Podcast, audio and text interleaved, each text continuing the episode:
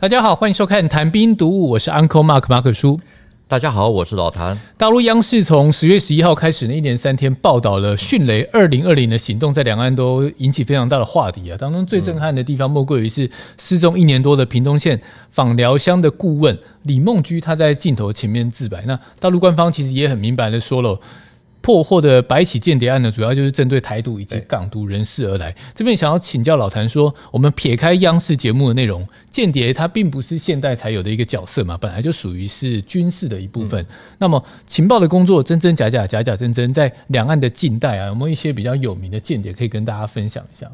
间谍的运作呢，向来都是极机密，这里面的水太深了，我们不会游泳的局外人呢。还不如先了解一下过去间谍啊到底有多么的强大，那等到回头看新闻的时候呢，就会有一个对照组，比较不会这个随便的被牵着鼻子走。所以今天我们就先来说一个故事，也就是抗战时期最有名的女间谍川岛芳子，而且是她与那个时候一位才十九岁的这个这个大男孩的一个特殊的接触。我们知道很多人这个零零七情报电影看多了啊，都会觉得说间谍非常的厉害，能够死里逃生、化险为夷。这个川岛芳子过去给人的印象呢，大概也就是跟零零七一样，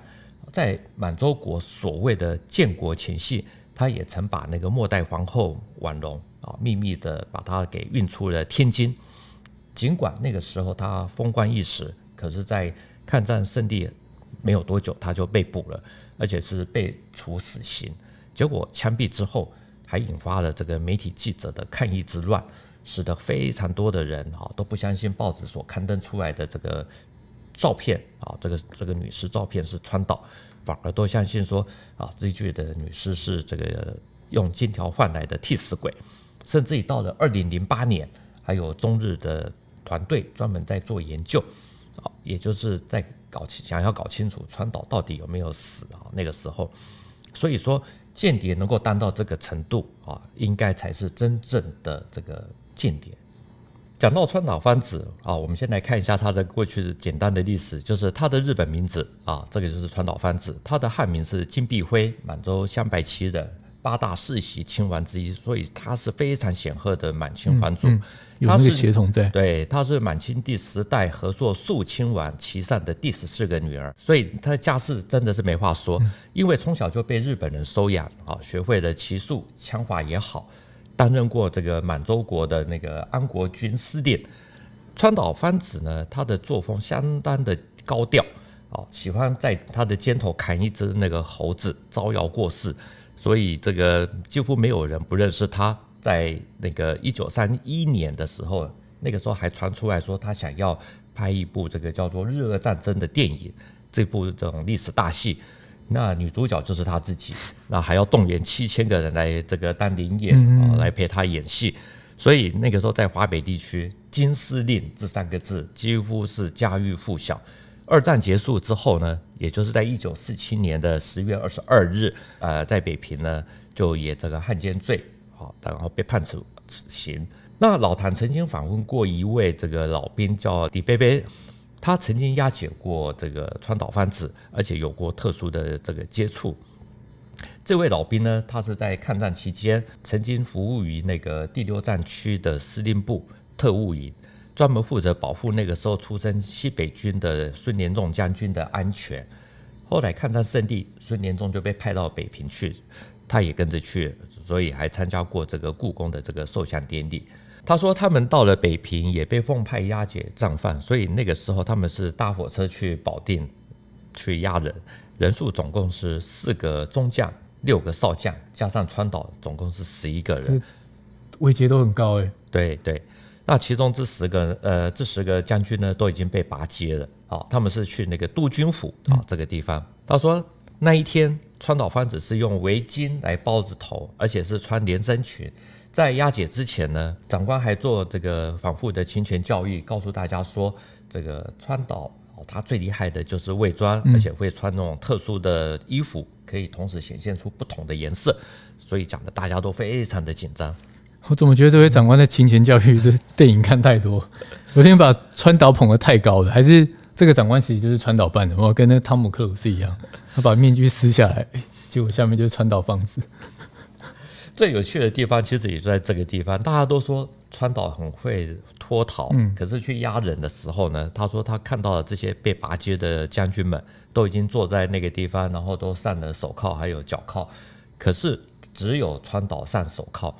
显然这个对川岛是有一些礼遇的，嗯，最会逃，然后结果他只上手铐，对，他们在保定搭的这个三等车厢啊、呃，这个北上要到北平。那好像到了一个叫凤德的这个地方，所有人都下车啊，在那边要等开往北平的这个快车，等在等火车的时候呢，啊，川岛就用普通话说啊，他想要方便，也就是上厕所。李贝贝那个时候呢，他只是一个上等兵，因为站在最旁边，就直接的想要帮这个川岛这个把这个手铐给解下来啊，不料长官见到了以后就说，你这样子会让那个川岛逃走。啊，那大家就糟糕了，所以就立刻对那个李北北说：“啊，你最年轻，你去帮他脱掉裙子还有裤子。”那李北北这个是他自己讲的吗？对对对，他应该不会。我前后问了三次，都一样的，对，都一样。啊，李贝贝他就说，他那个时候只有十九岁啊，什么也都不懂。啊，就带川岛进入了洗手间啊，先把门关上，然后方方正正的这个抖抖的就把这个川岛的这个裙子还有这个裤子这个都脱了。那老伯伯讲这一段话的时候还笑着说：“真的是很难脱啊。”然后他就很害羞的这个转身出来了。啊，等到这个川岛解手完毕以后呢，他再进去把这个慢慢把这个川岛的裙子啊、裤子啊，通通都再穿上。那还好，人都还在啊，没有这个尿遁。那事隔七十多年以后，这个李贝贝啊，这个都还记得很清楚的一些细节。那他还说，在印象中，川岛虽然是穿着呃，虽然是这个留着这个男性的这个发型，其实本人还算是蛮漂亮的，而且皮肤极好。好，他是说皮肤极好，真的是非常的白皙。这是扩成李贝贝的原话，对不对？是好。那李贝贝呢？他还说，在部队中呢，大家都叫他小鬼啊，所以川岛也跟着啊叫他小鬼。在牢房里呢，这个川岛的这个牢房面积呢算是大的啊，有一半的地方都是堆满的那个罐头，所以根本不吃牢饭啊。轮到他站卫兵的时候呢，这个川岛他还有时候会很高兴啊，就说这个小鬼啊，饼干给你吃。啊，这中间呢，这个那个饼干就是中间有夹层圆圈圈的那种那种饼干，啊，吃起来甜甜的，很好吃。啊，他说在那么穷困的年代里呢，他十六岁就被抓壮丁去了补训队，一直到了那个第六战区司令部保护呃孙连仲。啊，在补训队的那三年呢，没有一天吃饱过，每一就算是逢年过节都是处于那种饥饿状态。所以这是他第一次啊，人生第一次吃到饼干，而且还是那么有名的这个女间谍给的，而且是整个连队也只有他能够得到。因为后来就是有弟兄知道了以后，就问他说：“啊，你这样子不怕被那个川岛给毒死？”啊，李贝贝的回答也很妙，他就是说：“啊，我看川岛自己也吃啊，我的命难道会呃会比他还值钱吗？哦，所以根本没有在怕。”我觉得我可能电影看太多了，因为觉得这或许也是一种叠对叠的手段。川岛也许是看他年轻，因为刚老谭有提到说他才那时候十九岁嘛，然后大家都叫他小鬼，涉世未深，所以用这种方法去想要去拉近距离，或许有办法可以去帮助他逃脱。因为都要大难临头了，你试一下也没有什么不好嘛，死马当活马医，这个也不无可能啊。但是这个李贝贝他的这个权力应该是还没有到这种地步，至少把他手铐打开一次。好，那么我们现在来讲这个，就是说，其实，在牢里，李贝贝还看到一件事情，就是说，他觉得那个时候川岛是真的有特权啊。这个怎么说呢？就是每周哦，他要看三次的医生。李贝贝说，川岛是真的有病还是没有病啊？他们其实也不知道，只是每周的一三五在。北京的那个西郊的日本医院啊，会派医生搭汽车过来，那也会顺便夹带一些罐头，所以川岛的牢房里面他才能够摆满了这些罐头。那至于每次日本医生要来的时候呢，他们就会加派卫兵啊，这个加强检查。那我们刚刚有讲到，这个李贝贝虽然说川岛啊，他不知道川岛到底得了什么病啊。但是呢，我们其实如果去翻当时的报纸，可以看得到，川岛在狱中的的确确是有看医生，因为他有吸食鸦片啊、吗啡啦、啊、这种，所以医生是来帮他戒，主要是来帮他戒除毒瘾。李贝贝讲这个故事啊，虽然现在听起来有点八卦，可是我个人还是挺信的啊，因为他还保留了1946年，也就是民国三十五年的布置名牌，字迹虽然有点模糊，可是还是可以看得出来，上面写的第十一战区司令长官司令部特二营第一连啊，足够证明他那个时候真的是在北平，而且川岛被捕后多次的被移囚。其中有一度还真的就是关在第十一战区司令部。我也问过李贝贝啊，听说川岛非常的会画画，那很多人也冲着他的名气来所画。那有没有看过那个川岛在狱牢牢房内画画呢？啊，对于这一点，对李贝贝他就很明白的说他没有看过。总之呢，李贝贝跟川岛有过三个月的互动时间，啊，后来就跟着孙连仲将军到了这个南京。哦，川岛芳子则是继续的接受一连串的这个审讯。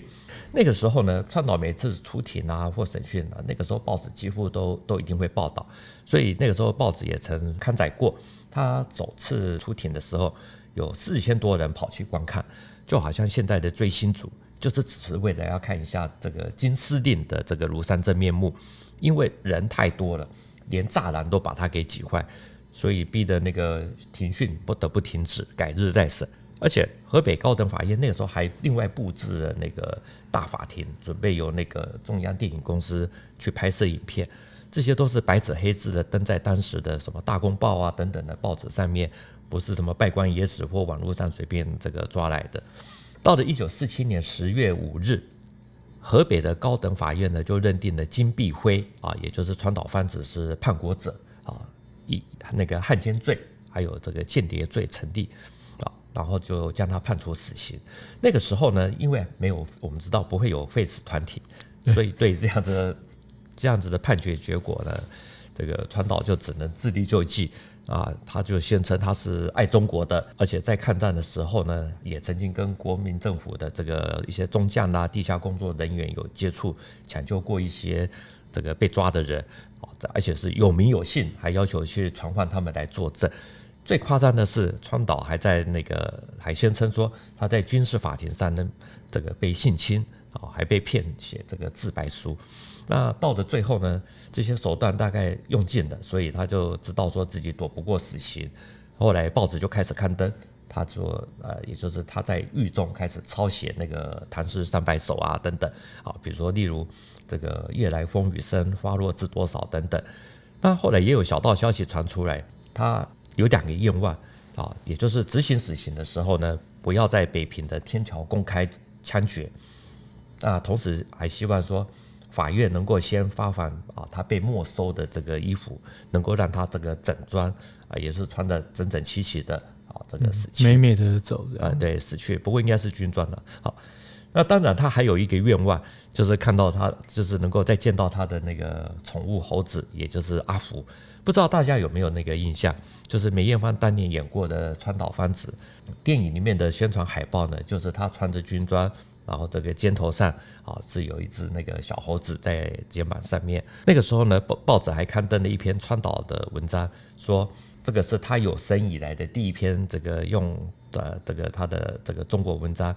啊，还怀念起这个这次会用那个左爪型那个军礼的这个小猴。嗯、老谭说的这部电影呢，片名就叫做《川岛芳子》，在一九九零年上映。那除了梅艳芳之外嘛，嗯、男主角也是刘德华，另外还有尔冬升、谢贤，卡斯也算是很坚强了。然后我这边有其实有去搜寻一下，就是说电影在日本上映的时候呢，受到当地影评人非常的赞赏。那时候西日本新闻还评论说，梅艳芳是近十年来一个真正以角色内心世界感染到观众的东方女演员。那电影我们恶补完了，回到节目上，川岛芳子她有各种逃离死刑的诉求，最后是没有办法如愿的吧？那么行刑的时候有请媒体吗？毕竟她是一号人物，透过报道可以去作为政令宣导的一个教材。最精彩的地方也就在这里，也就是到了要执行这个死刑的时候呢，最令人意外的是。事先有邀请记者到第一监狱啊去观看，可是到了一九四八年三月二十五日那一天呢，天刚亮，所有的记者都赶来了，可是却临时不准记者进去。到了，对，这不是炸了吗？炸锅了。到了清晨六点四十分，川岛他就跪在那个冰冷的地上，然后呢，这个监狱里面就传来一声枪响。嗯啊，他就倒卧在地上，在监狱外面的各报的那个记者呢，一听到枪响，每个人都说完了，不是说川岛完了，而是说大家这这今天跑来这个的目的呢，完了啊，这个拍不到这个枪决的第一时间，什么都没有，对对，什么都没有，拍不到了，因为整个过程相当的保密，而且是选择的时间，还包括临时不准让记者进入，可是呢，监狱又。偏偏的又放了两名外国记者啊，可以进去。那尸体的样子呢，其实都已经无法辨认，而且发型也跟川岛的这个发型，男性的这个头发的发型，其实是有点不一样。所以后来记者在抗议之后呢，才有人出来出示照片，也就是一个女士的脸上啊都是血啊，就换了一下就交差了事。现在的枪击呢，我们知道都是瞄准，主要是瞄准心脏。在那个年代呢，比较特别一点，就是直接用那个手枪、驳壳枪，砍头爆头啊，就直接对着你的后脑就直接这个这个开枪的，就直截了当，几乎是射击啊，这个射击后的一定是爆头啊，面目全非。川岛芳子这样的死法呢，其实照标准来，对，所以他这样子死呢，那个时候报纸的描述是他的子弹是从后脑勺进入，从鼻梁出来，所以满脸的血啊，眼睛是一睁。一闭很难辨识，再加上呢，这个亮相的这个女尸呢，这个跟川岛又有些身材有些不同，所以坊间一直在流传说川岛芳子其实并没有被枪毙啊，这个死者是替身啊，因为中国记者他们感觉自己被耍了啊，加上为什么只有两名外国可以进去，所以那个时候都非常的气愤，而报纸呢那个时候标题呢就直接下金逆必非。神秘之事，逆啊，这个我们这个嗯，逆贼，逆贼，反贼，好，惊逆必非神秘之事。至于各报的记者所组成的，那个时候有一个叫做北平市外勤记者联谊会啊，也发文给河北的这个高检署，还有监第一监狱方面啊，这个谴责他们的这种诡异的这种行为。那果然呢，没有多久，就有一名叫做刘凤珍的女子来报案，啊，说她的姐姐叫。刘凤鼎，因为在他在监狱里面呢，患有很严重的这个胃病啊，已经这个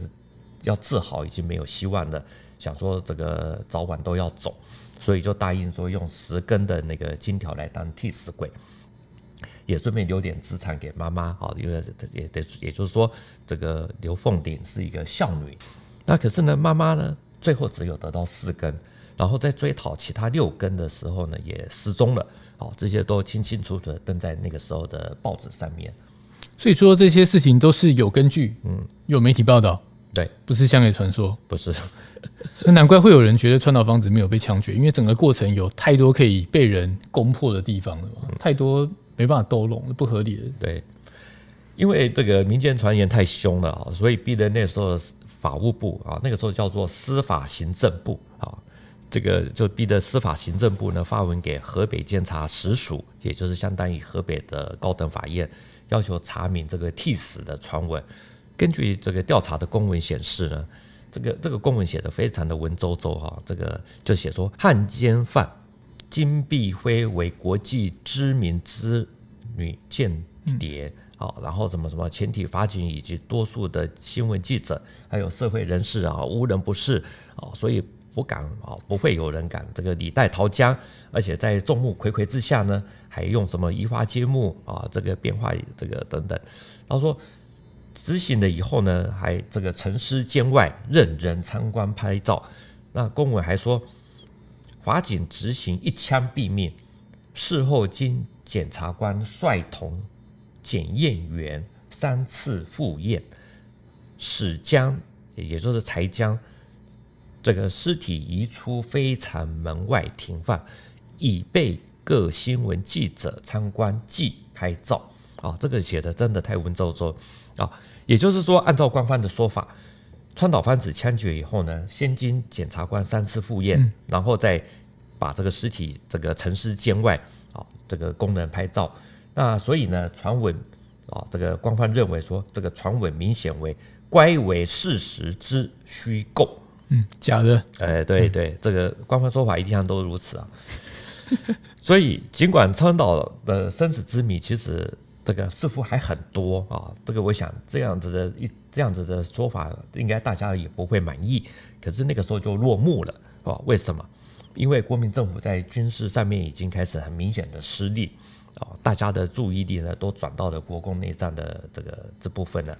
所以据说到了一九七八年的时候呢，影新白光那个时候还受访。啊，讲的说是美国救了这个川岛芳子啊，而且还准备把他安排出逃到外蒙，要去做控制外蒙古的先锋啊。啊，这个白关最后一次见到他是在一九四七年。美国老大哥的出现，说实话，我自己觉得川岛芳子没有被枪决的说法可信度就提高很多了，因为他要吸收他去做间谍，对不对？这个我们这个只是一个说法之一哈。那比较神奇的是到，到了说，哎，因为大家都觉得川岛没死，那这个到了二零零六年的时候呢，也就是二十一世纪了啊，吉林省长春市有一名画家叫詹玉啊，他提供了一系列这个宣称是川岛芳子的画作还有遗物，然后宣称说在童年时期一起生活过的。